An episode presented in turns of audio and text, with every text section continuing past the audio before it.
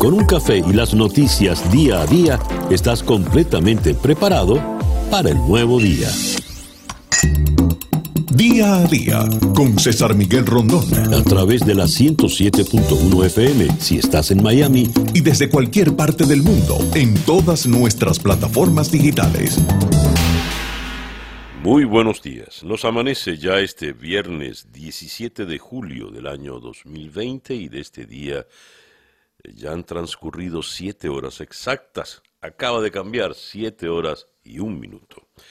Está usted en la sintonía de Día a Día desde Miami para el mundo. Día a Día es una producción de Flor Alicia Anzola para América Digital con Laura Rodríguez en la producción general Jessica Flores en la producción informativa, Jesús Carreño en la edición y montaje. Don Daniel Ramírez está hoy en los controles con las presentaciones musicales de Manuel Sáez y Moisés Levi. Y ante el micrófono, quien tiene el gusto de hablarles, César Miguel Rondón. Siete y un minuto de la mañana. Calendario lunar. Para el día de hoy repite la luna menguando en Géminis, luna de comunicación, luna mm, para difundir mensajes, luna buena para todo aquel que quiera dirigirse a un público, grande o pequeño. Eh, dice también, esta es una buena luna para todo lo que tenga que ver con la habilidad manual. Es eh, excelente para redactar documentos, contratos e informes y por supuesto para difundir noticias. Y esa luna estará allá arriba hasta mañana sábado, cuando a las 10 y 24 minutos de la mañana entrará entonces en cáncer y en cáncer permanecerá por todo el resto del fin de semana. La luna de cáncer es la luna del romanticismo, es la luna de los sentimentales, es la luna de los sentimientos, es la luna eh, de la fertilidad y es la luna propicia para todo lo que tiene que ver con niños. Esa pues será la luna del fin de semana. Por el día de hoy, luna menguante en Géminis, sol en cáncer cuando nos amanece este viernes 17 de julio del año 2020. Y a las 7 y 3 minutos de la mañana, escuchemos ahora el reporte meteorológico en la voz de Alfredo Finale. Buenos días, Alfredo. Hola, ¿qué tal César? Muy buenos días para ti, muy buenos días para todos los amigos que están en sintonía. Llegó el viernes, viene el fin de semana, ya hoy es julio 17 del 2020 y estamos teniendo una jornada con débil influencia anticiclónica sobre el sur de la Florida. El trópico se mantiene tranquilo a pesar de estar en plena temporada ciclónica. Otro día cálido y húmedo para el sur de la Florida, un día que estará parcialmente nublado en buena parte del mismo, mayormente nublado sobre sobre todo en la tarde cuando veremos aislada actividad de lluvias y tormentas eléctricas, quedando hoy alrededor de un 40% ligeramente superior hacia el interior y las localidades de la costa del Golfo. Hoy temperaturas máximas que quedarán entre 90 y 94 grados Fahrenheit con un índice de calor superando los tres dígitos en horas de la tarde y el viento de región este alcanzando en el mar de 10 a 15 nudos, olas de 2 a 3 pies de altura, la bahía moderadamente movida. Fin de semana con mayor actividad de lluvias y tormentas eléctricas, alcanzando entre un 70 a un 60% para sábado domingo respectivamente. Yo soy Alfredo Finale y les deseo muy buenos días. Gracias Alfredo. Alfredo Finale es el meteorólogo de nuestra emisora hermana Actualidad 1040 AM. Esto es Día a Día. Estas son las noticias de Venezuela. La primera página del diario El Nacional destaca en su gran titular de hoy, Estados Unidos desafió al régimen con un buque frente a las costas de Venezuela. Eh, hoy el destructor USS Pinckney, un barco lanzamisiles de clase Arleigh respondió al excesivo reclamo marítimo del régimen de Nicolás Maduro en aguas internacionales durante un exitoso ejercicio de navegación en el Mar Caribe. Esa es una cita textual para un informe del Comando Sur en un comunicado. El 23 de junio, Estados Unidos lanzó una operación similar con el buque de guerra Nietzsche, un ejercicio que Caracas tildó de provocación alegando que la nave se acercó a 30 millas de la costa. Washington sostiene que su marina operó en aguas internacionales. En eh, otra información, en la primera del Nacional, son insuficientes las pruebas PCR que se realizan a diario en el país para detectar el COVID-19. El Instituto Nacional de Higiene Rafael Rangel triplicó en el último mes el número de PCR que se realizan diariamente para detectar el virus SARS-CoV-2. En mayo se procesaban 600 al día, cifra que se incrementó a 1.800, dijo una fuente del Ministerio de Salud. Esa cifra, a pesar de todo, es insuficiente ante el avance de la pandemia. La Cancillería venezolana, ante eh, la incursión del buque, la supuesta incursión del buque de guerra americano, es un acto de provocación. Cita. Venezuela se dirige a la comunidad nacional e internacional para denunciar las infames declaraciones difundidas por el Comando Sur de Estados Unidos, en las cuales la señala de ejercer un excesivo control sobre sus aguas jurisdiccionales, al tiempo que el buque de guerra USS Picnic navegaba en nuestra zona contigua a una distancia de 16,1 como a 100 millas náuticas de la costa venezolana, dice parte del comunicado publicado por Jorge Arriaza. Militares decomisan la ayuda. La Cancillería de Colombia denunció que uniformados venezolanos incautaron un cargamento de ayuda humanitaria otorgado a ese país por el Consejo Noruego para Refugiados. En el procedimiento detuvieron a tres ciudadanos colombianos. El hecho ocurrió cuando navegaban el río Negro entre San Felipe y Puerto Colombia, en la localidad fronteriza de Guainía.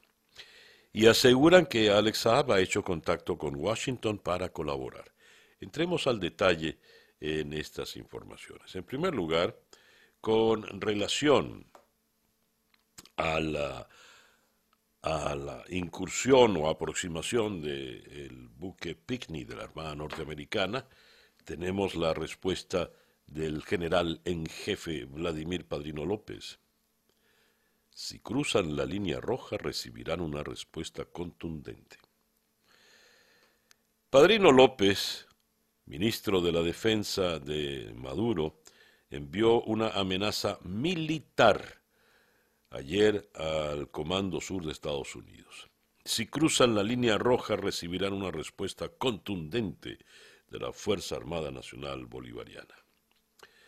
Eh, dice Padrino López, el Comando Sur no consigue manera de desviar la atención de la realidad interna de Estados Unidos, jugando ahora al barquito sin rumbo, cual a que no me tumbas la pajita. Eh, resulta todo muy gracioso, pero a la vez tristemente vergonzoso e insensato. Eh, eh, para ser general en jefe y para amenazar, amenaza de una manera muy curiosa, ¿no? A que no me tumbas la pajita. Bueno, lo cierto es que esa es la situación planteada. tocaremos este tema cuando hablemos con el embajador James Story. Ahora bien, con relación a Alex Saab, ¿qué tenemos? La justicia de Cabo Verde impide a Venezuela intervenir en el caso de Alex Saab. Esto lo leo en su noticiero. El Ejecutivo venezolano intentó en las últimas horas contratar al abogado caboverdiano Arnaldo Silva para que eh, eh, asistiera a nombre de Venezuela. Pero el propio abogado les informó que eso no era posible de formalizar porque la legislación de Cabo Verde no reconoce que el régimen de Venezuela tenga un interés directo o inmediato en el proceso. Me contactaron para ser su abogado, pero los informé que no es posible, porque procesalmente el gobierno de Venezuela no tiene legitimidad para ningún tipo de intervención en este proceso, dijo el abogado Silva. Ahora, lo más delicado que viene con relación a Alex Saab es lo siguiente. Eh, Saab estaría buscando una colaboración con la justicia de Estados Unidos a cambio de una sustancial reducción de la pena que le espera dentro del proceso que se le sigue en Miami por lavado de activos. La información se produce en momentos en que se vence el plazo para que Saab apele a la decisión administrativa de Cabo Verde de enviarlo a Estados Unidos. Esto lo reseña el diario El Tiempo de Colombia. La fuente señaló que Saab despidió a gritos desde su celda, aparte del equipo legal, después de llamarlos ineptos, y también trascendió que habría pagado por adelantado cuatro millones de dólares para que Baltasar Garzón demandara a Cabo Verde y a Estados Unidos por su supuesta captura ilegal. Si bien Estados Unidos ha guardado silencio, la información que ha trascendido es que Saab estaría dispuesto a entregar nombres de operadores vinculados al régimen e identificar transacciones financieras. Esta información se habría discutido en una supuesta reunión con agentes federales la que el barranquillero estuvo con uno de sus abogados al que habría pedido que se retirara para evitar que la información llegara a Venezuela, en donde está su familia. La decisión de colaborar se habría producido después de que un enviado de última hora del régimen de Maduro, Maduro llegara a Cabo Verde para hacer una gestión final pidiendo la liberación del llamado agente especial del gobierno. Esta resultó infructuoso, y entonces es cuando Saab, por lo que dice la nota, montó en cólera, le cayó a patadas a la reja de la celda y los despidió a todos por ineptos. Él se desespera y otros, entiendo, empiezan a comer dulce de lechosa.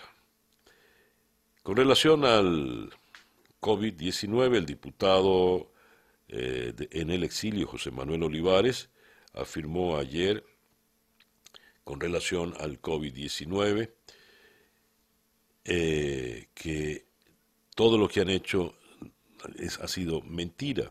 El 8 de abril Maduro mandó a todo el mundo a hospitalizarse y Olivares eh, recordó que no tiene sentido, en medio de la crisis que atraviesa Venezuela, enviar a los pacientes a centros de salud que no poseen insumos. Luego, el 26 de abril, Jorge Rodríguez dijo que habían 23.753 camas. Luego Maduro dijo que eran 27.780, lo que evidencia que todo es mentira. Y ahora terminan habilitando un centro de campaña. Dicen que se va a habilitar el poliedro, pero a la fecha no han hecho absolutamente nada en el poliedro de Caracas.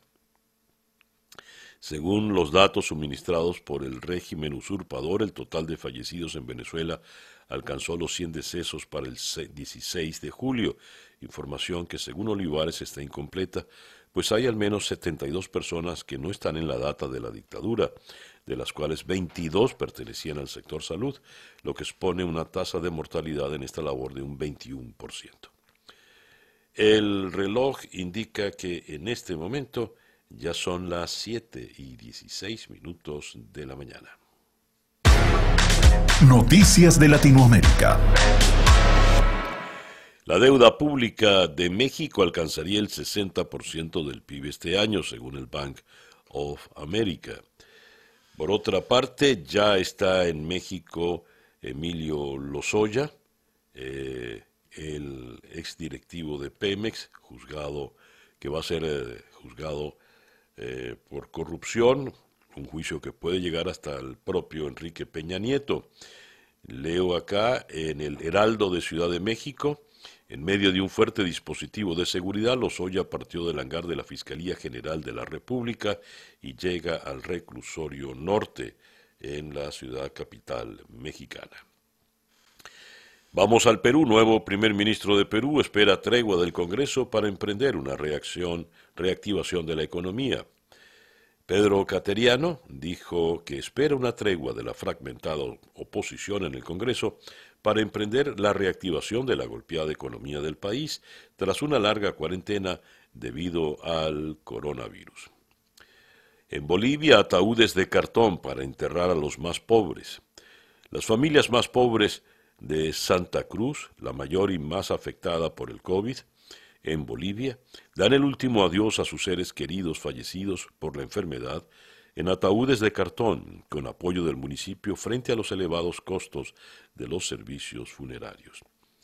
En Chile ya son 323.700 casos de COVID.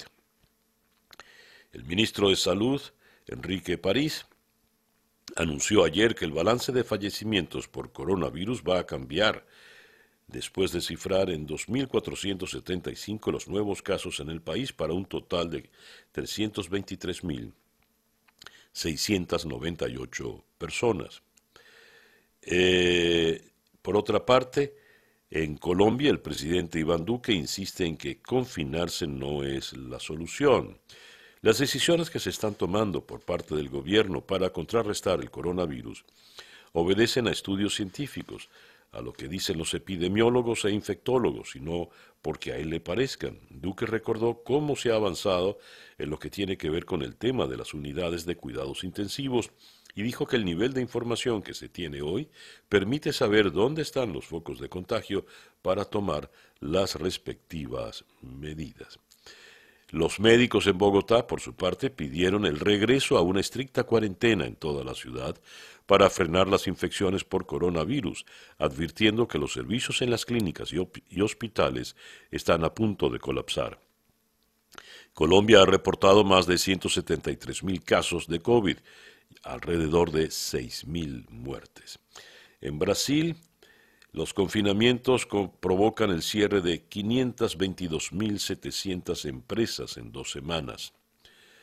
Eh, las medidas de confinamiento para evitar la propagación llevaron al cierre temporal o permanente de 522.700 firmas brasileñas en las primeras dos semanas del pasado mes de junio, dijo la Agencia de Estadísticas del gobierno brasileño precisó que todas las empresas eran pequeñas empresas. La deuda de Argentina cae a la espera de novedades por reestructuración. Los bonos soberanos argentinos bajaron ah, en momentos en que los inversores se mantienen cautos y a la espera de novedades en las negociaciones del gobierno para reestructurar deuda por 65 mil millones de dólares. El gobierno de Alberto Fernández hizo recientemente una mejora a la propuesta original, aunque no descarta que termine acordando solo con parte de los acreedores. Ecuador registra 71.365 contagios por el COVID, más de mil nuevos en apenas 24 horas. Ya son las 7 y 21 minutos de la mañana. Día a día a ver, nuestra pauta para el día de hoy, viernes 17 de julio. Vamos a comenzar en la ciudad de Nueva York con eh, el economista José González. Eh, vamos a hablar con él a propósito de la situación económica siguiente. Mientras crece la tensión entre Estados Unidos y China, el fiscal general William Barr dice que Estados Unidos depende demasiado de los bienes y servicios chinos. Eh, además, ha acusado a Hollywood, a las grandes empresas Apple, Google, Microsoft, de estar en una suerte de, complot para beneficiar a China frente a, Estados Unidos.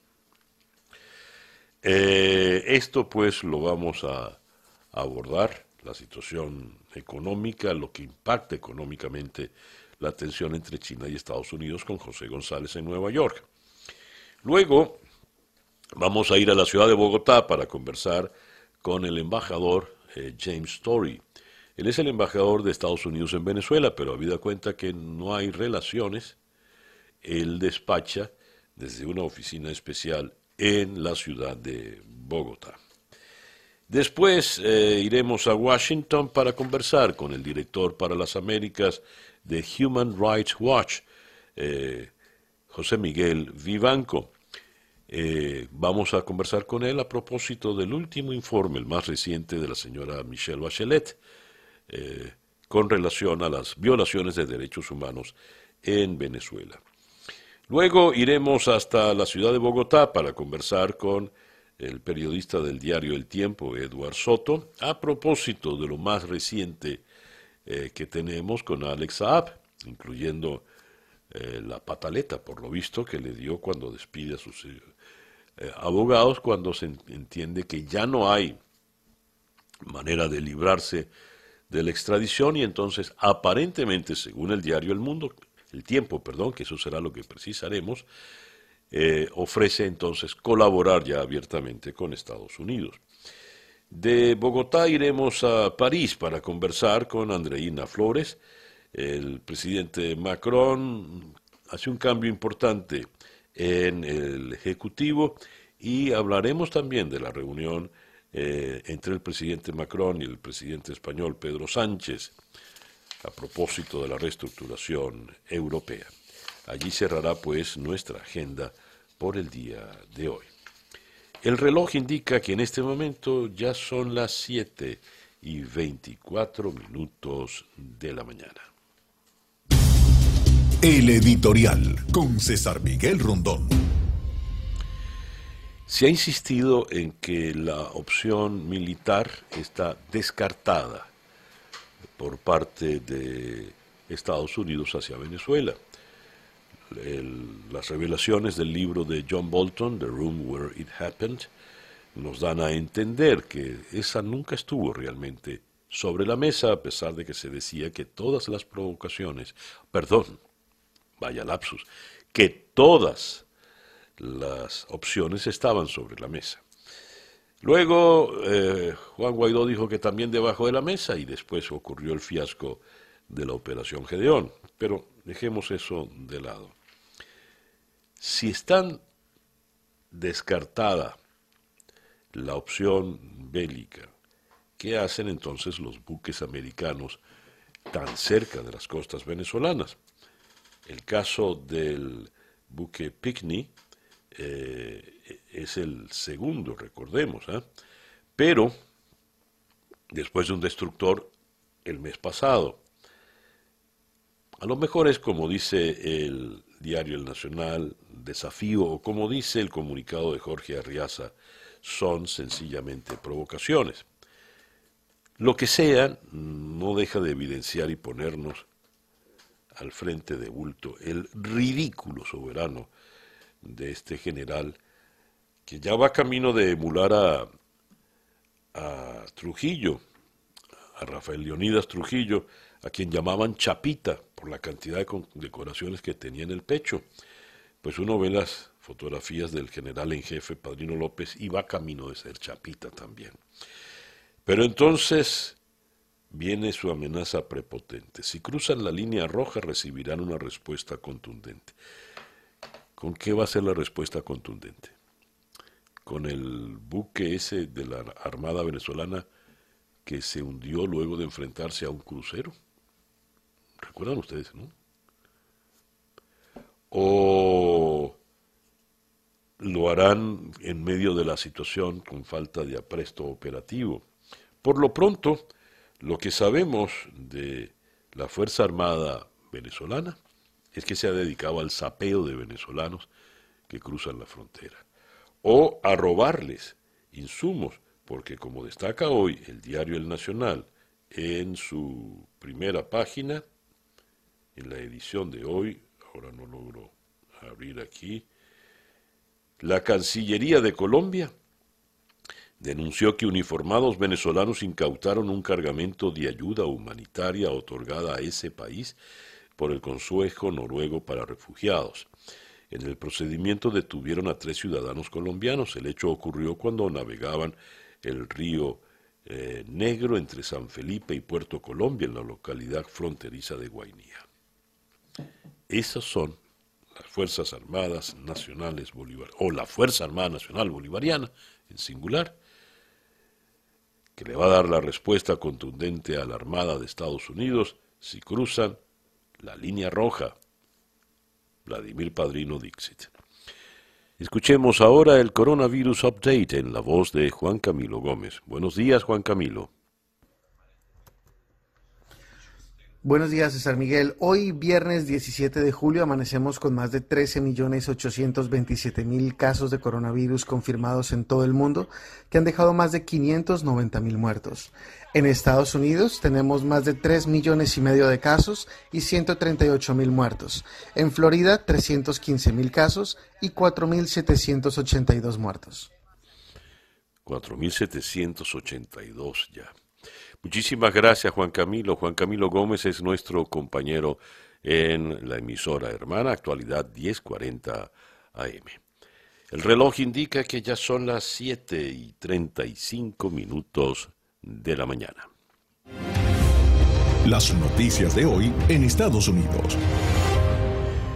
El diario The New York Times, en su gran titular de hoy, en primera página, eh, nos habla acá de la acusación contra Rusia de pretender robarse la fórmula de la vacuna. Es una acusación grave porque eh, viene mm, respaldada por el Reino Unido, Estados Unidos y Canadá dice que hackers rusos se han robado la data de las principales compañías que llevan adelante la investigación.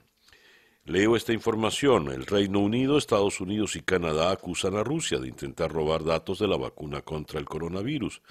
El Centro Nacional de Ciberseguridad del Reino Unido ha acusado hoy a Rusia de estar detrás del intento de robo de datos sobre la vacuna y los tratamientos para el COVID-19 a instituciones académicas y farmacéuticas de todo el mundo. Según el organismo británico, los responsables de este intento de acceso a la información serían un grupo de hackers apoyados por el Estado ruso. Un comunicado coordinado por el Reino Unido, Estados Unidos y Canadá atribuye los ataques al grupo APT-29, también conocido como Cozy Bear, al que vinculan con los servicios de inteligencia rusos. En el diario The Washington Post, si bien destacan la información de que el staff, los directivos de los eh, Pieles Rojas de Redskins, que ya no son Redskins, acusados de harassment, de acoso sexual. Bien, está esa noticia destacada en, en, el Washington Post, que puede ser anecdótica. La noticia más importante del diario de Washington mm, remite a Florida. El, la expansión en el corredor del sol eh, deja exhaustos a médicos y enfermeras. Los reportes que vienen de Florida nos dan un récord de 156 muertes en un solo día. Los hospitales reportan no estar bien, bien equipados y también con carencias eh, de personal. El diario Las Américas, en la ciudad de Miami, destaca Miami-Dade afronta su gran prueba de fuego de cara al coronavirus. El condado señala que todas las opciones para detener el virus son consideradas, incluso otra orden para permanecer en casa, lo que resultaría en un duro golpe a la economía en un año de elecciones. Las altas cifras de contagio de coronavirus en Miami-Dade son alarmantes, no solo porque sean altas, sino porque la saturación de pacientes en hospitales lo demuestra, y nadie lo puede negar. Y eso es precisamente lo que más preocupa al alcalde condal, Carlos Jiménez, y los médicos expertos que le aconsejan. Miami es ahora el epicentro del virus, determinó la doctora Lilian Abo, especialista en enfermedades infecciosas de la red médica de la Universidad de Miami y miembro del equipo eh, del equipo asesor de Miami-Dade. Esto en una conferencia en el día de ayer. Dice la doctora Abo, lo que vimos en Wuhan, en China, donde surgió el virus hace cinco meses, es lo que estamos viviendo ahora aquí, en la ciudad de Miami. Y lo cierto es que Estados Unidos supera el récord de casos diarios de coronavirus con más de 77 mil. Esto es a nivel nacional, según un despacho de la agencia Reuters. Eh, la pérdida de vidas, 969 eh, vidas, eh, fue el mayor incremento desde el 10 de junio. Florida, Carolina del Sur y Texas reportaron las, las mayores alzas diarias en el día de ayer. Esa pues la situación. Por otra parte, tenemos que crece la a pesar de la presión del presidente Trump para reabrir las escuelas, pues la mayoría de los americanos no se sienten muy seguros con ello. Uno de cada cuatro americanos piensa que es seguro abrir las escuelas públicas. Eso quiere decir que de cuatro, tres dicen exactamente lo contrario, aún así, más determinado, más obligado por la circunstancia electoral, el presidente insiste en ir adelante. Y eh, habíamos comentado la última del fiscal general William Barr. Ataca ahora, según un despacho de Reuters desde Washington, el fiscal general William Barr apuntó ahora a compañías de Hollywood, incluyendo a Walt Disney Company, y a largas firmas, a grandes firmas, perdón, eh, tecnológicas como Apple, Google, Microsoft, de tener acciones conjuntas con China para afectar intereses eh, en los Estados Unidos. Eh, ni estas compañías, ni la embajada China en Washington dieron ningún comentario. Lo grave de la acusación de William Barr es que no, es, no se basa en una estimación personal que haga, sino que acusa de una suerte de confabulación a estas compañías con el gobierno del Partido Comunista Chino. Bien, esto hay que entenderlo en el marco, uno electoral y en el marco de, estas, de esta situación cada día más tensa entre la administración Trump y el gobierno de China.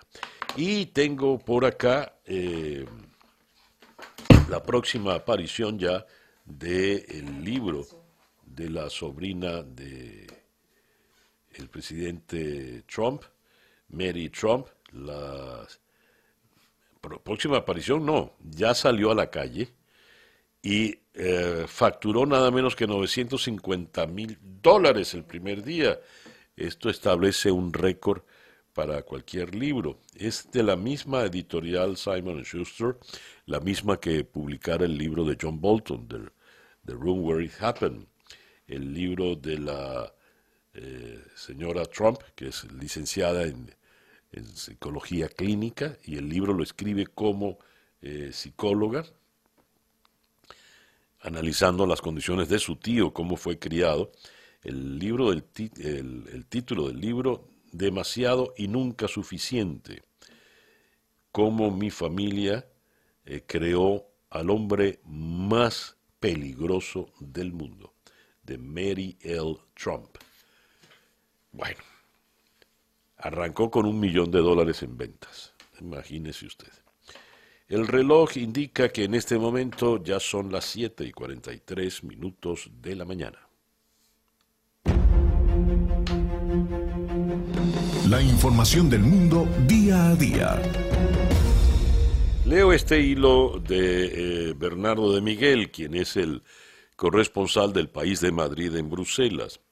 La cumbre de las mascarillas. Los líderes europeos se han confinado en Bruselas hoy y durante 48 horas al menos con un proyecto de más de 1.8 billones de euros sobre la mesa.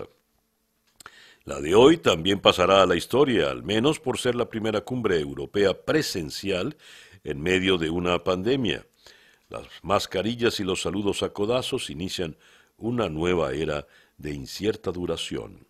Como otras veces, es muy probable que en esta u otra cumbre se creen, se pacten las cuentas del club. La diferencia es que muchos creemos que nos jugamos el proyecto europeo, según ha proclamado el presidente Emmanuel Macron con la solemnidad habitual. Eh, las fotografías son curiosas, eh, escribe Bernardo de Miguel. Nadie regala nada normalmente en una cumbre europea de presupuestos, pero hoy es el cumpleaños de la señora Angela Merkel. Feliz cumpleaños, doña Ángela. Y aquí vemos el momento donde todos con sus mascarillas le están haciendo eh, varios obsequios. La primera ministra danesa Mette Frederiksen tenía previsto celebrar hoy su boda, pero ha acabado en una cumbre europea de presupuestos rodeada de sus amigos frugales. Así la situación, veremos qué termina ocurriendo de esta cumbre. Y en otras informaciones, eh, con relación a la cumbre, el presidente del gobierno español, Pedro Sánchez, dijo que los líderes de la Unión Europea tienen la obligación ante sus ciudadanos de llegar a un acuerdo sobre el fondo de recuperación. Holanda amenaza con hacer fracasar la cumbre si no logra derecho de veto. Están solos contra el mundo, pero dicen que no les importa. Son el único país de los 27 que amenaza con vetar el acuerdo si no hay unanimidad para aprobar los planes nacionales que darán acceso a las ayudas. Pero mantienen que es una cuestión de principios. El primer ministro holandés, Mark Rutte, aterriza hoy en Bruselas para la cumbre con su amenaza bien ostensible. Italia, por su parte, luchará para evitar que se diluya el fondo de rescate de la cumbre. Italia quiere que la Unión Europea apruebe sin cambios importantes un nuevo fondo de recuperación por un monto de 750 mil millones de euros que tiene como objetivo reconstruir las economías del sur más afectadas por la crisis del coronavirus, según dijo hoy su ministro de Economía Roberto Gualtieri.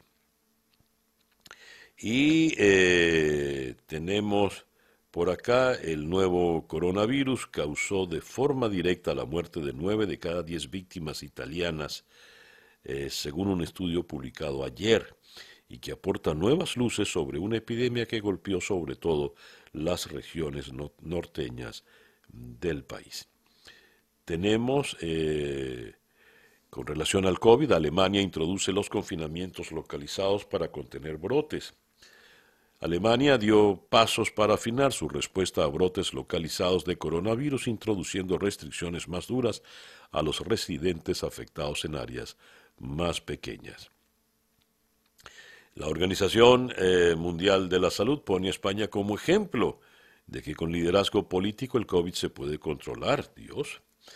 El director general de la OMS, Tedros Adhanom Ghebreyesus, ha puesto a España como ejemplo de que con liderazgo y acción política junto al apoyo social el nuevo coronavirus se puede controlar sin importar la etapa en la que se encuentre la transmisión del virus. Tenemos en otras informaciones, yendo ya al Medio Oriente, Irak anuncia que reabrirá sus aeropuertos el 23 de julio tras cuatro meses de cierre por el coronavirus. China promete medidas necesarias en respuesta al veto británico a Huawei. China tomará las medidas necesarias en respuesta a la prohibición discriminatoria del Reino Unido sobre Huawei que ha dañado gravemente la confianza de las inversiones de China en el país, según dijo el ministro del Comercio de China. Y una nota acá que llama la atención, espionaje en la propia China, la última sombra de Huawei. El gigante tecnológico ha sido acusado de cooperar con el Partido Comunista Chino para controlar a la población y vigilar a la minoría musulmana uigur la compañía lo niega sistemáticamente. 7 y 49 minutos de la mañana. Eh, habíamos comentado la declaración del fiscal general William Barr eh, acusando a las compañías de Hollywood, entre ellas a Walt Disney, a Apple, Google, Microsoft, de eh, tener una suerte de confabulación con el gobierno del Partido Comunista Chino contra intereses norteamericanos, cosa difícil de creer. Pero en el marco este de las crecientes tensiones entre Estados Unidos y China, Barr critica la dependencia de Estados Unidos en todos los productos chinos. Todo esto tiene una repercusión importante en el campo económico, amén de que los mercados mundiales pues se resienten por estas crecientes tensiones. Abordemos el tema con el economista y analista financiero José González de GCG Advisors en la ciudad de Nueva York. José, muy buenos días. Eh, buenos días, César Miguel. Encantado de estar contigo nuevamente en el programa. Gracias por atendernos, José. ¿Qué nos puedes decir de esta situación, eh, de esta tensión chino-Estados Unidos, chino-norteamericana, y el rol que está jugando en ella el señor Barr? Eh, Barr como Pompeo y las piezas claves de la administración eh, eh, Trump vinculadas con el con el con el comercio con, con China lo que hacen es eh, funcionan como voceros de lo de lo que ha sido la la política norteamericana desde la imposición de tarifas o la negociación de tarifas con China cerradas en diciembre y toda esta nueva este nuevo intercambio de opiniones de lado y lado tiene que ver con la implementación de lo que debería estar sucediendo ya que se llamaba la fase 2 de los acuerdos tarifarios eh, cerrados en diciembre, que el presidente básicamente anunció eh, la semana pasada como que no van a progresar. De allí el nerviosismo del mercado que ve cualquier tensión en el comercio entre ambos países como dañino para ambas partes en la medida que la relación comercial entre China y Estados Unidos es muy dinámica y acaso vital. Ahora, esta nueva acusación contra Disney, Apple, eh, Microsoft, Google, ¿a cuenta de qué? ¿Cuál es, ¿Qué hay de fondo en esto, José? Eh, eh, básicamente creo que recordemos que, que, estamos muy cerca de las elecciones norteamericanas, a menos de ciento y pico días, y los estados azules, que son los extremos, los estados demócratas, California y la costa noreste, toda la, industria del entretenimiento que se concentra en California es concebida como liberal. Eh, y recordemos que en la administración Trump todo mensaje tiene un subtexto político y, tiene que ver con eso. Ahora, eh, en la industria del consumo masivo de entretenimiento, China también tiene importancia singular y hemos empezado a ver progresivamente la producción de películas en los Estados Unidos con capital chino. Por ahí, acaso tenga que ver algo eh, de la declaración de Barr, que, es conocido ya como un vocero singular de las eh, orientaciones del presidente Trump. Ahora, José, volviendo al tema de los mercados, ¿de qué manera la tensión puede agravar eh, estos mercados que ya vienen bastante resentidos eh, por esta larga pandemia que estamos sufriendo? recordemos que la, aparte de, Canadá y México y los Estados Unidos, que es el bloque de, de libre comercio más grande del mundo, con casi un trillón novecientos mil millones de dólares, el segundo eh, país y el primer el país más importante en su singularidad en términos de comercio internacional con los Estados Unidos es China. El comercio internacional entre ambas naciones es casi de debe estar en los 700 mil millones de dólares. Eh, importamos eh, alrededor de 420 mil, 450 mil millones de China y exportamos como 120 mil, 150 mil millones. El problema es que si, el, si, se, si hay una irrupción de ese comercio internacional, si las tarifas vuelven a estar sobre la mesa, si vuelven a subir, nos afecta mucho, porque muchos de los bienes de consumo que consumimos en los Estados Unidos se producen en China.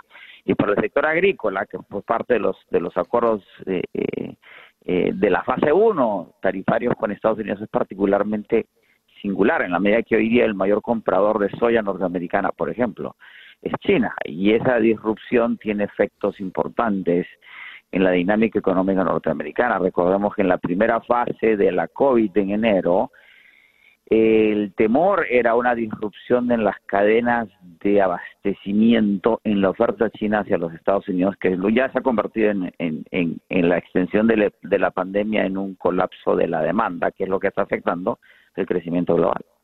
Muy bien. José, muchísimas gracias pues por atendernos en la mañana de hoy. Encantado, un placer siempre. José González es economista y analista financiero, es socio gerente en GCG Advisors en la ciudad de Nueva York. Día a día con César Miguel Rondón.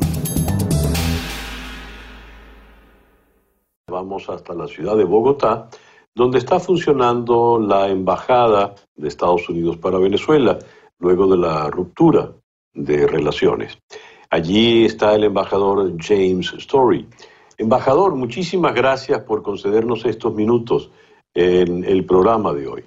Un placer estar aquí con ustedes. Gracias. embajador, a raíz de la presentación del documento de, sobre derechos humanos de la señora Michelle Bachelet. El secretario de Estado, Mike Pompeo, insistió en que había que mantener presión sobre el régimen venezolano. Le pregunto, ¿son nuevas medidas de presión? ¿Son las mismas? Y si son las mismas, ¿cómo insistir en ellas si no han podido ir más allá? ¿Qué me dice? Bueno, eh, el informe de la alta comisionada Bachelet es importante. Si no me engano, es la tercera vez que ella está diciendo cuáles son los problemas dentro de Venezuela, tanto en el ramo de judiciario, uh, con las FAIs, problemas con la comunidad indígena, um, por supuesto, represión sobre eh, el ex, la expresión política en el país. Uh, el secretario Pompeo uh, ha dicho lo que siempre decimos nosotros, y no vamos a especular sobre lo que podemos o vamos a hacer, pero vamos a seguir apoyando al pueblo de Venezuela y colocando la presión, pero la presión solo no es solo para presión, es presión para abrir espacio para uh, una re resolución. Muy bien, en la actualidad el, la discusión en Venezuela, eh, políticamente hablando, gira en torno a la eventualidad de realizar o no unas elecciones parlamentarias. Eh, algún sector de la oposición, especialmente el que representa el presidente encargado Juan Guaidó, se opone a esta realización. ¿Ustedes que apoyan al presidente Guaidó están de acuerdo con esa postura de él o miran alguna otra alternativa? Yo creo que la posición del presidente Guaidó, y qué pena no quiero poner uh, palabras um, uh, en, en, su boca, pero es que no existen condiciones y que si, había, ex, si existiera condiciones, con mucho gusto puedan participar. Pero ojo bien, hay una CNE que no es equilibrada, la TSJ ha tomado decisiones uh, a favor a los alacranes que trataron de comprar o robar la Asamblea Nacional en enero de este año. Los partidos políticos, mayores partidos políticos en el país, uh, ya no existen o, o, están inhabilitados o están con otras personas. Uh, para, y este a propósito de hacer todo más difícil Uh, para el pueblo de Venezuela, para, para ellos, para que ellos no entiendan lo que está pasando en el país. Luego hay la represión uh, de 30 diputados que se encuentran en exilio, otros como el Juan, Requesens que se encuentra encarcelado, y luego tiene la censura. No hay una forma de llegar mensajes eh, de las fuerzas democráticas en el país. Entonces, hay, van a haber elecciones y, igual que siempre van a, van a haber elecciones fraudulentas. La comunidad internacional lo sabe bien uh, sea el Grupo de Lima, Estados Unidos de América, la Unión Europea, pero también el pueblo de Venezuela lo sabe. Um, si habrían eh, condiciones para elecciones libres y justas, me imagino que todos van a participar. Deberían luchar para esas condiciones. Uh, pero ya, ya sabemos que Maduro ha dicho muchas veces que nunca van a perder más elecciones y es obvio que está haciendo todo para robar más una vez elecciones en el país. Fíjese usted, embajador, la situación es terrible en este momento. La producción petrolera ha caído a tal nivel que ya no hay ningún taladro perforando el, el suelo venezolano buscando petróleo. Eh, la poca producción, por el tema de las sanciones, escasamente se puede colocar. De manera tal de que un país que vivía completamente del petróleo ahora escasamente está viviendo. Las cifras de la economía solo arrojan pérdidas.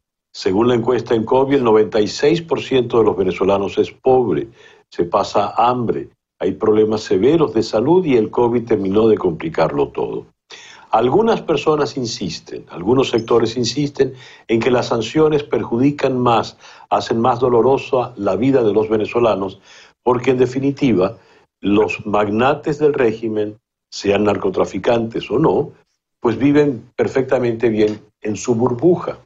¿Usted qué nos dice al respecto, embajador? Bueno, de acuerdo a que hay miembros de la dictadura, hay un grupo chiquitico de personas que viven muy bien y es obvio que para ellos no les importan uh, lo que está pasando al pueblo de Venezuela. Estas cifras de que acaba de mencionar son tan, tan malas que la verdad es que la producción de petróleo es igual que el 1929. Imagínense, un país, uh, esa destrucción, digamos, de la producción de petróleo en el país es, es impresionante. La semana pasada incautamos más de 80 vehículos de lujo para esas personas uh, de la dictadura. Esos son 3 millones de dólares. Entonces, hay opciones. Uh, de un lado, tiene el presidente interino Juan Guaidó, que está trabajando en un proceso como Héroes de la Salud y otras cosas con OPS, bajo en inglés, para apoyar el pueblo de Venezuela. Y la comunidad internacional está apoyando ese proceso. Por el otro lado, tiene un grupo en la dictadura que siguen comprando armas uh, de Rusia, pagando la deuda a China, mandando oro a Irán para cosas que no sabemos, mandando todos los días gasoil y petróleo a Cuba eh, de una forma gratuita.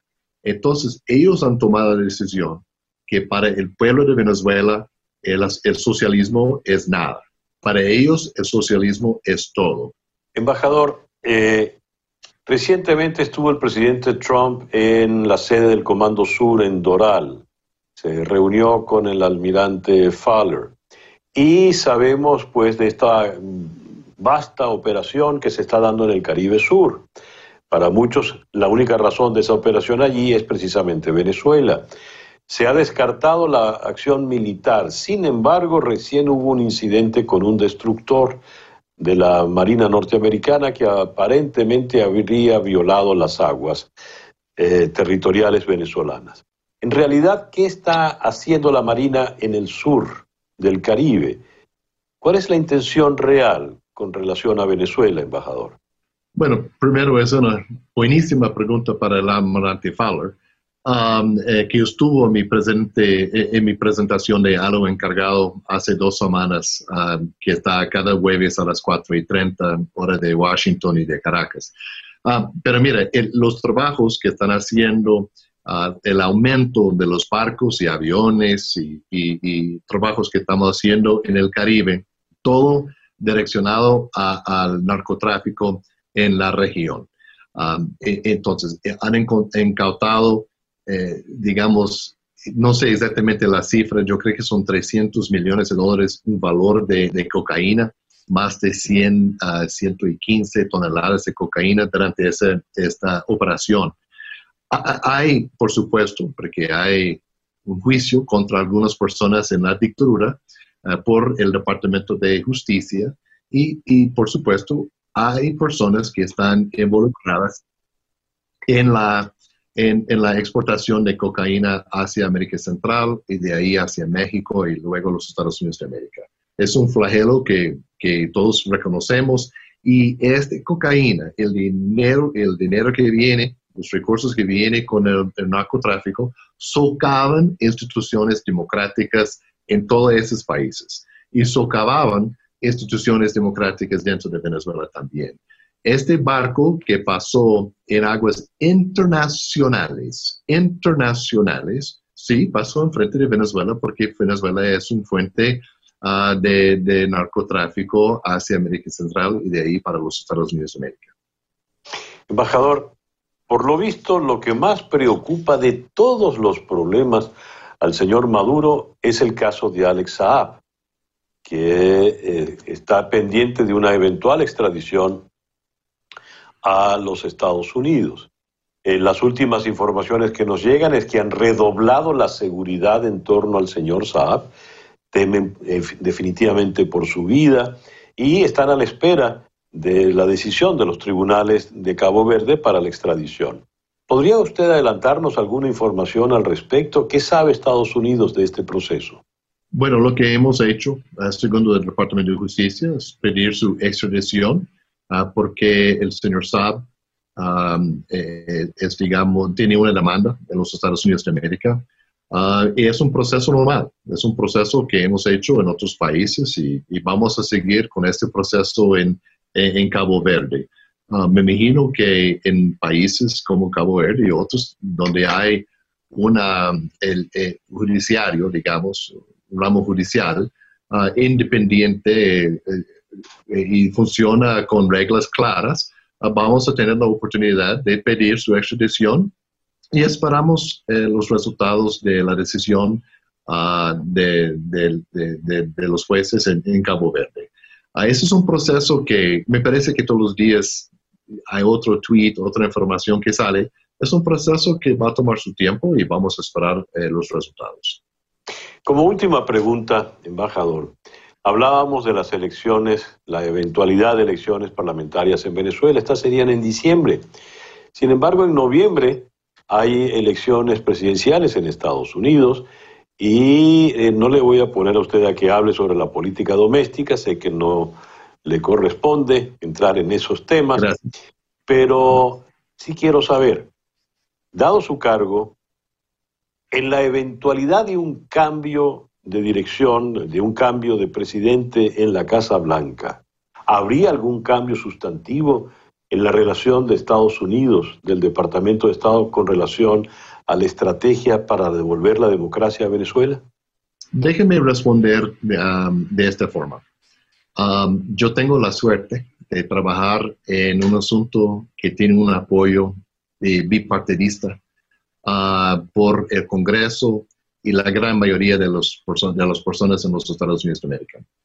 Um, porque lo que estamos uh, haciendo eh, es apoyando la lucha democrática del pueblo de Venezuela, gente que está tratando de buscar su felicidad, que está tratando de retomar su libertad, y, es que, y que quieren un proceso democrático ah, en el país.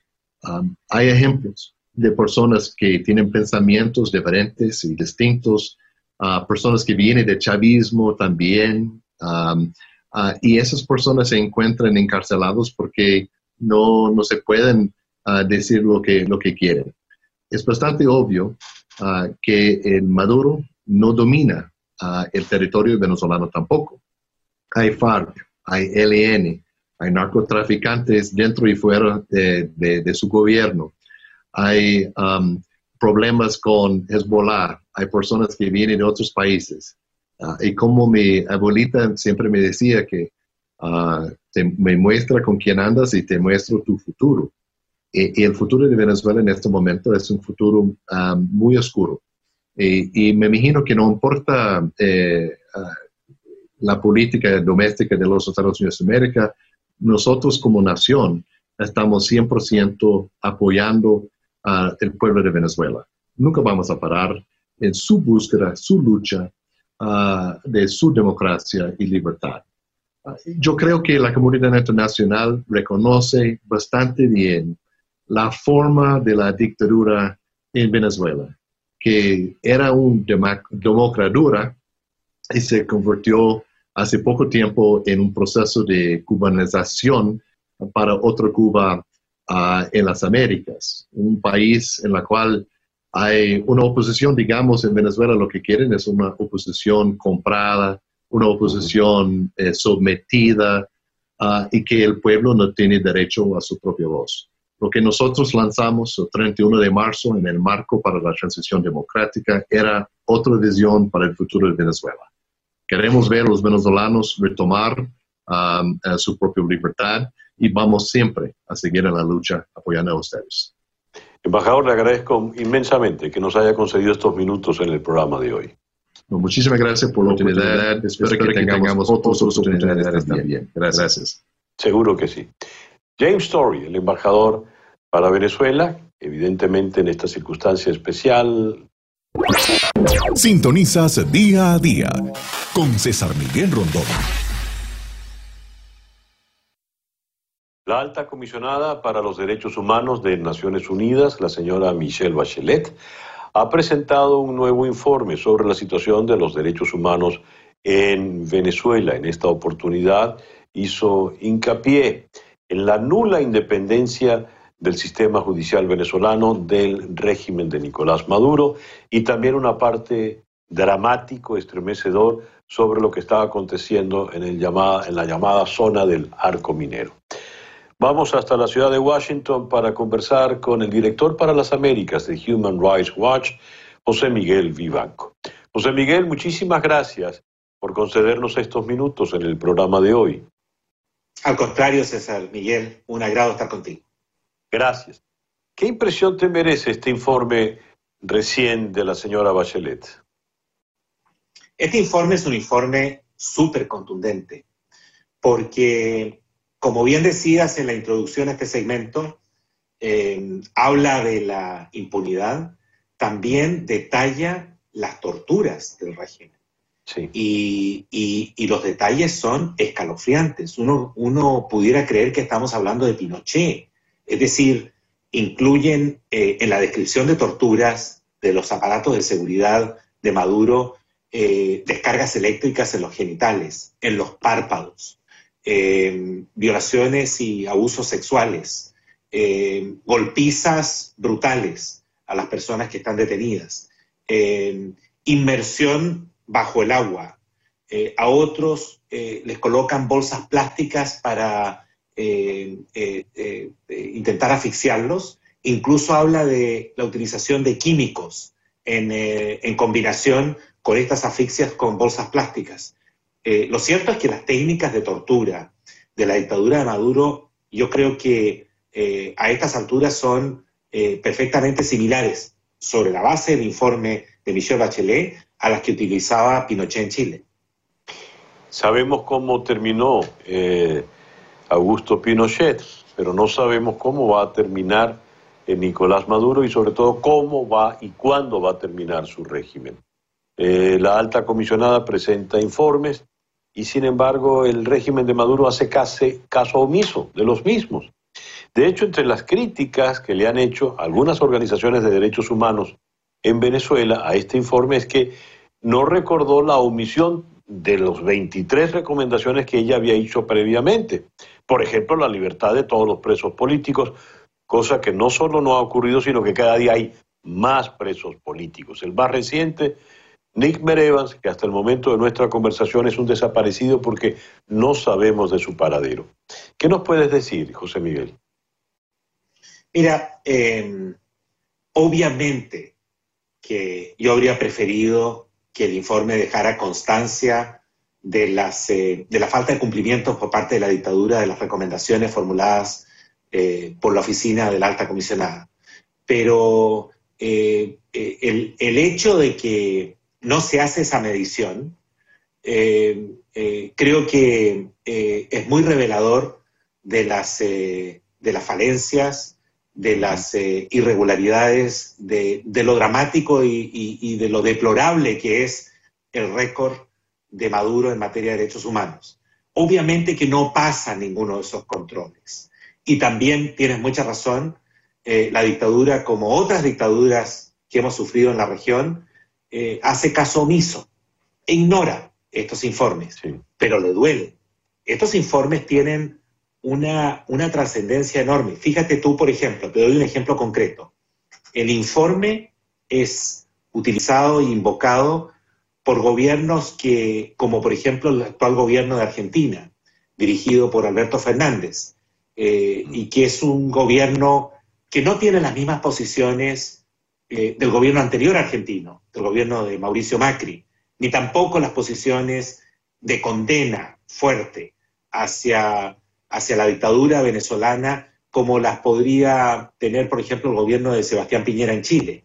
Sin embargo, el informe es el sustento que le permite al actual gobierno argentino y a su embajador, eh, el embajador Villegas, en Ginebra, eh, para, eh, en términos, yo diría, inequívocos, condenar a ese régimen por su pobre récord, deplorable récord de derechos humanos.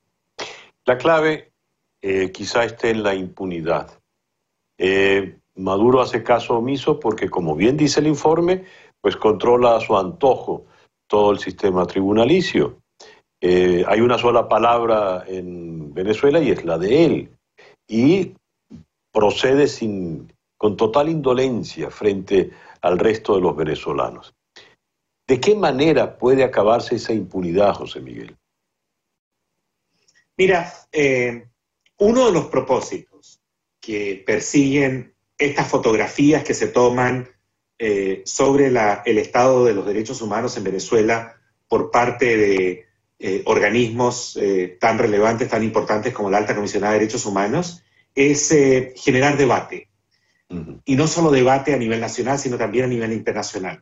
Servir como fundamento para las próximas medidas que se puedan adoptar a nivel internacional en el sentido de incrementar la presión sobre el régimen. Orientar las discusiones también cuando algún día por ejemplo, el régimen se ve obligado a sentarse en una mesa y eh, eh, negociar eh, sobre la base de la presión internacional, negociar una transición democrática en Venezuela. ¿Cuáles son los elementos que van a servir para colocar algunos prerequisitos sobre la mesa frente a cualquier esfuerzo de negociación, un informe como el de la alta comisionada? Porque va a estar fuera de discusión el grado, por ejemplo, de impunidad la falta total de independencia judicial, al punto que uno cuenta con un Tribunal Supremo que se permite descabezar a las directivas de los partidos políticos de oposición y nombrar allí a, afines al régimen, algo que no se ha visto nunca en el hemisferio, es decir, el descaro de eh, tener una especie de oposición afín, una oposición controlada por el dictador. Sí, a la medida. Eh, hay un capítulo aparte particularmente dramático y estremecedor que es el que toca el caso del arco minero, donde prácticamente se habla de una suerte de esclavitud contemporánea, donde la vida de los que allí están trabajando sencillamente no vale. Eh, inclusive muchas de las minas son utilizadas en definitiva como hasta propias tumbas. ¿Qué opinión te merece ese capítulo en particular, José Miguel? El capítulo sobre el arco minero del, Orinoco es muy similar al informe que nosotros eh, publicamos en febrero pasado. Sí. Habla de una situación, eh, yo diría, infrahumana. Eh, coincido con la descripción que, que tú haces, que es consistente con los hallazgos de la comisionada y también los nuestros una situación de virtual eh, esclavitud, donde estos llamados sindicatos, que son mafias locales, que, actúan eh, con la protección eh, de, los servicios de la Fuerza de Seguridad del régimen, logran explotar ilegalmente los minerales, pero también a la misma gente que está allí por una cuestión de sobrevivencia que eh, incluso corre riesgos, pero formidables a la salud de la gente, porque no existen, eh, como es una actividad de carácter ilegal, no existen los controles, las precauciones necesarias, y todo esto es simplemente eh, buscar fórmulas que le permitan a los sectores, especialmente los más vulnerables de venezolanos, subsistir en unas circunstancias que son de extrema e indignante explotación.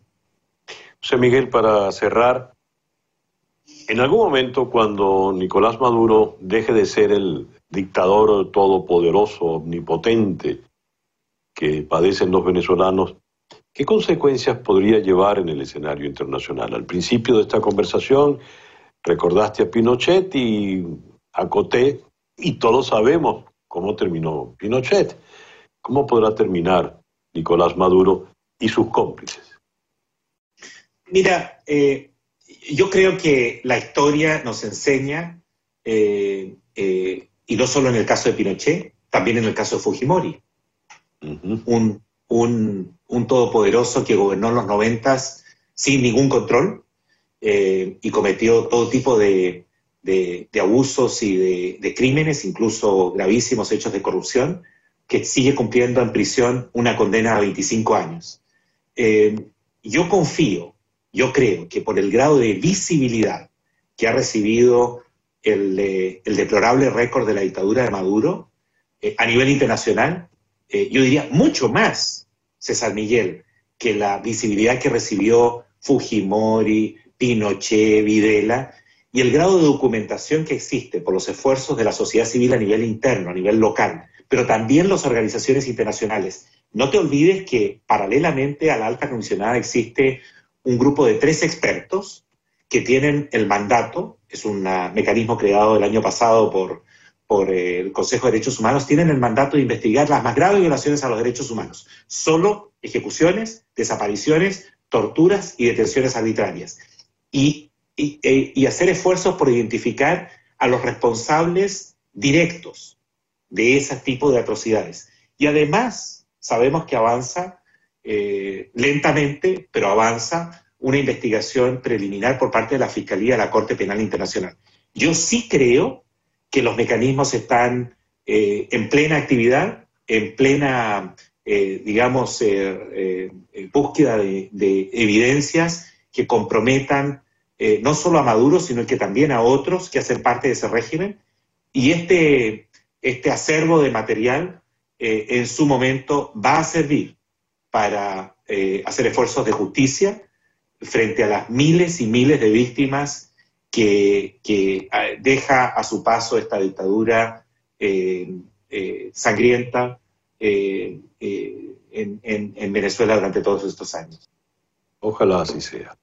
José Miguel, muchísimas gracias por concedernos estos minutos en el programa de hoy. Al contrario, un placer estar contigo, César Miguel. Gracias a José Miguel Vivanco, el director para las Américas de Human Rights Watch, desde la ciudad de Washington. Escuchas día a día con César Miguel Rondón. 8 y 30 minutos de la mañana, una pequeña pausa y ya regresamos. Sintonizas día a día con César Miguel Rondón. El reloj indica 8 y 36 minutos de la mañana, acá en día a día, desde Miami para el mundo y de Miami bajamos ahora en la geografía y llegamos a la ciudad de Bogotá donde en la línea telefónica está el editor del Tiempo, Internacional del Tiempo, Edward Soto. Edward, muy buenos días, gracias por atendernos. César Miguel, sí. Aló, este, no estoy oyendo a, Edward. A ver, Laura. Sí, sí, sí, César Miguel. ¿Me escuchas bien, eh, Edward? Muy bien. Te escucho muy bien, te escucho muy bien, César Miguel. Ok, y, nosotros aquí ya lo tenemos perfecto. Edward, han publicado ustedes una noticia bomba con relación a Alex Saab. Saab habría hecho contactos con Estados Unidos para colaborar. Por favor, coméntanos al respecto. Sí, esta es una información que publica nuestra unidad investigativa, la unidad investigativa del diario El Tiempo, en el sentido de que eh, habríamos eh, podido establecer que eh, Alex Saab habría hecho contactos con la justicia de Estados Unidos para, eh, dado eh, que ya se ve prácticamente como un hecho su muy probable extradición, para empezar a negociar eh, una colaboración a cambio de una reducción de penas. Sabemos que esa es una modalidad muy frecuente en la justicia de Estados Unidos, es la misma modalidad prácticamente que eh, se ha usado aquí en Colombia con algunos de los principales eh, narcotraficantes eh, que ofrecen su colaboración, ofrecen delatar, ofrecen explicar cómo son los negocios a cambio, por una parte, de una disminución sustancial de la pena que podrían pagar en, Estados Unidos y por otra parte también a cambio de seguridad. Terminan convertidos en una especie de informantes protegidos por la justicia de Estados Unidos a cambio de una disminución eh, grande de la pena de prisión que tendrían que pagar eventualmente. En el caso de Alex Saab, eh, recordemos que el, cargo que se le está imputando es eh, lavado de activos por unos 300 millones de dólares. Edward, a ver, leo textualmente de, la nota de ustedes. La decisión de colaborar se habría producido después de que un enviado de última hora del régimen de Maduro llegara a Cabo Verde para hacer una gestión final pidiendo la libertad del llamado agente especial del gobierno bolivariano. Esta resultó infructuosa y habría desencadenado el despido de abogados y la oferta de colaboración. Ya previamente habían comentado ustedes que eh, montó en cólera, se puso furioso, despidió a gritos desde su celda al parte del equipo legal, los llamó ineptos, etcétera, etcétera. ¿Qué nos puedes comentar al respecto? Sí, eh, recordemos, eh, César, que el, proceso judicial eh, ha seguido, digámoslo así, con, con, relativa normalidad. Lo primero es que el, gobierno eh, de Cabo Verde eh, emitió dos conceptos que son fundamentales en todo este proceso.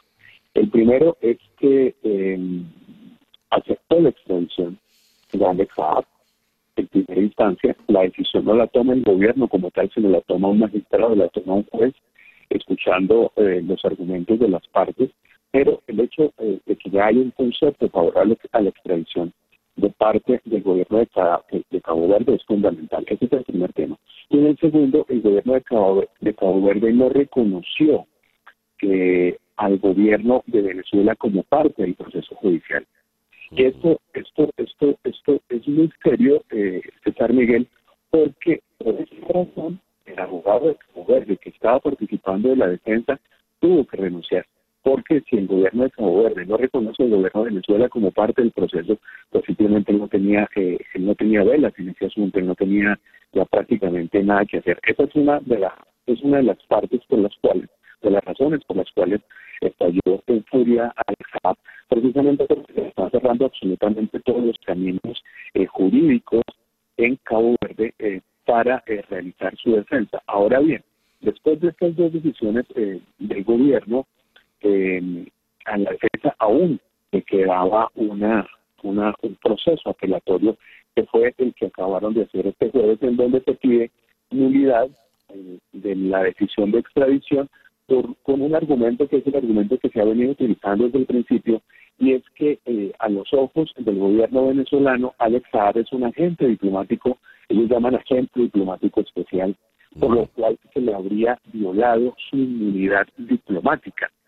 Sin embargo, esta figura del, agente especial, que es, una figura muy discutible, habría que ver si en las convenciones de, Viena, eh, que es, el, documento eh, que rige las relaciones diplomáticas entre los países, está especificada esta, esta figura como tal, porque él no es un embajador, él no es un ministro de Relaciones Exteriores, no trabaja en una misión consular, y recordemos de San Miguel que para todo este tipo de actividades eh, cuando un embajador llega a un país presenta credenciales. Pues este no ha sido eh, el caso, no hay ninguno de estos protocolos cumplidos. Habría que ver hasta qué punto esa figura existe para la justicia o pueda ser reconocida por la justicia de Cabo Verde, pero eh, por los indicios iniciales, si el gobierno y el abogado simplemente están como desistiendo, es muy probable que la decisión final del juez eh, termine siendo que sí a la extradición, lo que se estaría dando más o menos en agosto, a mediados de agosto, finales de agosto, cuando ya se avanzan todas las etapas eh, apelatorias que le quedan a la defensa. Quisiera eh, llamar la atención sobre esto que leo acá en la nota de ustedes. Si bien Estados Unidos ha guardado silencio con relación a todo esto, lo que ha trascendido es que Saab estaría dispuesto a entregar nombres de operadores vinculados al régimen e identificar transacciones eh, financieras. Esta información se habría discutido en una supuesta reunión con agentes federales en la que el barranquillero estuvo con uno de sus abogados, y aquí viene el punto, al que habría pedido que se retirara para evitar que la información llegara a Venezuela en donde está su familia. ¿Qué hay detrás de esta afirmación, Edward? algunas, algunas de, los, reveladores de datos eh, que fuentes cercanas a la investigación de lo que sucede en Cabo Verde eh, han podido han podido decir a la universidad eh, el tiempo. Normalmente tipo de aproximaciones judiciales con la justicia de Estados Unidos se hacen con absolutos sigilo. Eh, como ya lo habíamos mencionado antes, Miguel, eh, es muy probable que el, el, no, eh, eh, al, eh, esté temiendo por su vida. Sí. no se entendió muy bien lo anterior. dijiste, el colombiano está temiendo por su vida, pero tiene a la familia en Venezuela y tendrá manera de sacarla de Venezuela con seguridad. Así es, así es. Él está en una posición muy, muy, muy difícil porque, como bien, como bien lo, lo relata César Miguel, tiene su familia en Venezuela prácticamente toda su vida está en Venezuela. el núcleo principal de su familia, su esposa y demás están en Venezuela. Entonces depende por seguridad, con seguridad y pues por supuesto está intentando eh, sacar a la familia de ese país antes de que se filtre cualquier eventual colaboración de él con la justicia eh, de Estados Unidos. Es un, es un momento muy, muy, muy delicado para él. Eh, y ya él había hecho, ya había de alguna manera hecho todo un, pronunciamiento en el sentido de que no se iba a, suicidar como, como, como podría ser una eventual hipótesis de su muerte y que estaba en perfectas condiciones mentales para tomar decisiones. Entonces, eh, digamos así que, es una situación bastante difícil para él eh, y también por el gobierno de Venezuela porque sabemos que esta estrategia de con los Estados lo sabemos por el caso de varios narcotraficantes colombianos que han sido llevados a, a la justicia estadounidense, funciona bastante bien en el sentido eh, de que eh, las reducciones de penas son bastante considerables. Tanto así que algunos de estos narcotraficantes han sido extraditados por el gobierno colombiano, terminan muy pronto pagando su pena y eh, terminan siendo libres, incluso intentando volver a Colombia. Ya. Muchísimas gracias, Edward, por atendernos en la mañana de hoy. Que un saludo especial. Edward Soto, editor internacional del diario El Tiempo en la ciudad de Bogotá. Son las 8 y 46 minutos de la mañana en día a día desde Miami para el mundo. Día a día con César Miguel Rondón. Y de Miami y Bogotá vamos ahora a la ciudad de París, donde en la línea Teleflores, eh, en la línea telefónica tenemos a Andreina Flores. Andreina, muy buenos días, muy buenas tardes para ti. Buenas tardes, César. Siempre es un gusto conversar contigo. Igual digo. El presidente Macron está en este momento allí cerquita, en Bruselas, en la cumbre europea. ¿Qué comentarios se tienen a esta hora de esa cumbre tan crucial para todo, toda la comunidad? Bueno, lo que se está hablando en esa cumbre europea es eh, sobre todo el plan de refinanciamiento, el plan de reactivación económica para, para el bloque, César. Recordemos que, bueno, Europa ha sido una de, los, de las regiones del mundo más eh, golpeadas por el coronavirus. Eh, a nivel económico también, pues se espera que haya un aporte significativo del, del Banco Central Europeo para que cada uno de los países afectados pueda eh, relanzar su economía, reactivar su economía. Por ejemplo, aquí en Francia, el primer ministro Jean Castex habló justamente de un plan de reactivación económica que va por el orden de los, los 100 mil millones de euros. Y esto eh, la única forma que eso se concrete, un plan de esa magnitud, es que tenga justamente el apoyo de la Unión Europea y del Banco Central Europeo. Así que, bueno, la prioridad es esa, el, punto económico. Ayer, justamente, eh, Christine Lagarde, quien es ahora la, la nueva directora del Banco Central Europeo, hacía un llamado a los gobiernos a que decidieran rápido porque, bueno, eh, todo está aumentando, digamos, la tasa del desempleo, la tasa incluso, pues, eh, de, seguridad alimentaria también está entrando en unos niveles que preocupan. Entonces, estaba haciendo un llamado a eso, a que, bueno, las discusiones políticas y las discusiones sociales son importantes, pero lo más importante es aprobar el plan de reactivación económica para el bloque. Antes de partir, el presidente Macron dejó un cambio de gabinete y nombró a Jean Castex como primer ministro de Francia. ¿A qué obedece este, este nombramiento, Andreina? Bueno, en realidad es una respuesta al fracaso que tuvo Emmanuel Macron en su partido, la República en Marcha, en las recientes elecciones municipales. Eh, Macron salió muy golpeado. Partido Verde, el partido de los ecologistas, que ganaron grandes eh, ciudades como París, eh, como Lille, también ganaron en el sur. Entonces, de alguna manera, el gobierno del presidente Macron se vio cuestionado y se vio rechazado en sus políticas. Una de las cosas que más se le critica a Macron, por ejemplo, es que su gobierno es sumamente parisino, sumamente centrado en la capital.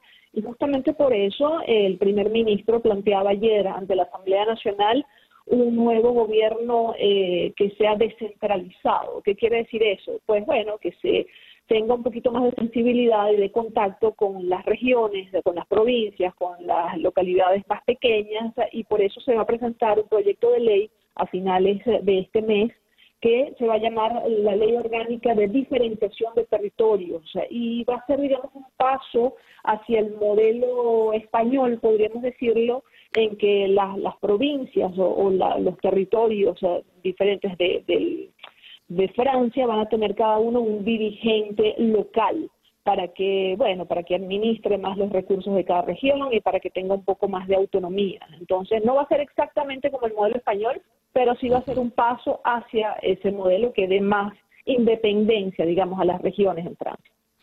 Hablando de español, eh, recibió a Pedro Sánchez. ¿Qué nos, ¿Qué nos comentas de este encuentro?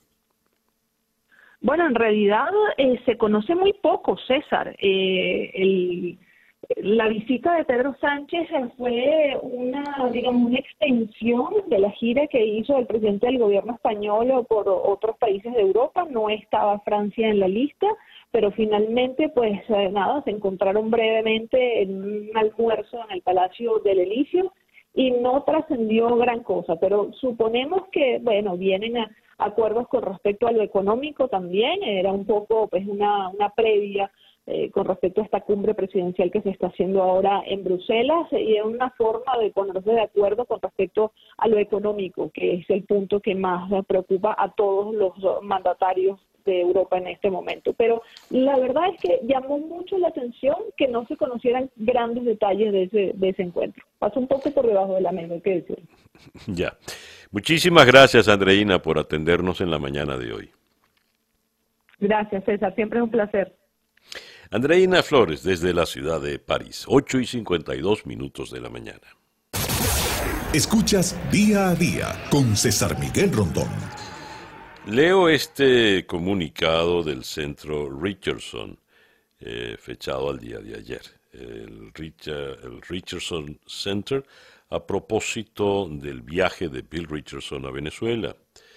Eh, dice, llegamos el día lunes 13 me reuní tres veces con el vice, la vice, con el vicepresidente Jorge Rodríguez. Ya, lo llaman aquí vicepresidente, Jorge Rodríguez. El martes y el miércoles hablé por teléfono con el presidente Maduro. El día eh, jueves me reuní personalmente con el presidente Maduro. Eh, nos reunimos siempre con todas las previsiones por el COVID-19 y en todo momento conté con la invaluable colaboración del prominente hombre de negocios norteamericano Steve Menzies. Estoy eh, muy, me agrada eh, informar que discutí con el presidente Maduro la potencial liberación de los prisioneros americanos eh, y lamento que no pude garantizar esa liberación. Se refiere a los seis ejecutivos de Citgo, Tomeu Vadel, Alirio Zambrano, José Luis Zambrano, Gustavo Cárdenas, Jorge Toledo y José Ángel Pereira, así como los ex Boinas Verdes, Luke Denman y Aaron Berry. Aunque fue una visita privada y humanitaria, eh, debo agradecer la colaboración del enviado especial para Venezuela del Departamento de Estado, el señor Elliot Abrams. Esa es la información de Bill Richardson. No logró nada. Son las 8 y 54 minutos de la mañana. La sorpresa del iPod con César Miguel Rondón. Ese es el Salón México de gran Aaron Copland. En esta versión en mambo, hecha por Descarga Boricua. Es una grabación impecable, maravillosa. Y con ella pues despedimos por el día de hoy. Esto fue Día a Día desde Miami para el mundo. Día a Día es una producción de Flor Alicia Anzola para América Digital, con Laura Rodríguez en la producción general, eh, Jessica Flores en la producción informativa, Jesús Carreño en la edición y montaje, Daniel Ramírez estuvo hoy en los controles y ante el micrófono quien tuvo el gusto de hablarles, César Miguel Rondón. Gracias pues por permitirnos estar allí. Tengan todos el mejor día posible y un buen, buen y reparador fin de semana. Y a las 8 y 55 minutos, para variar, Barbarita. Pitos.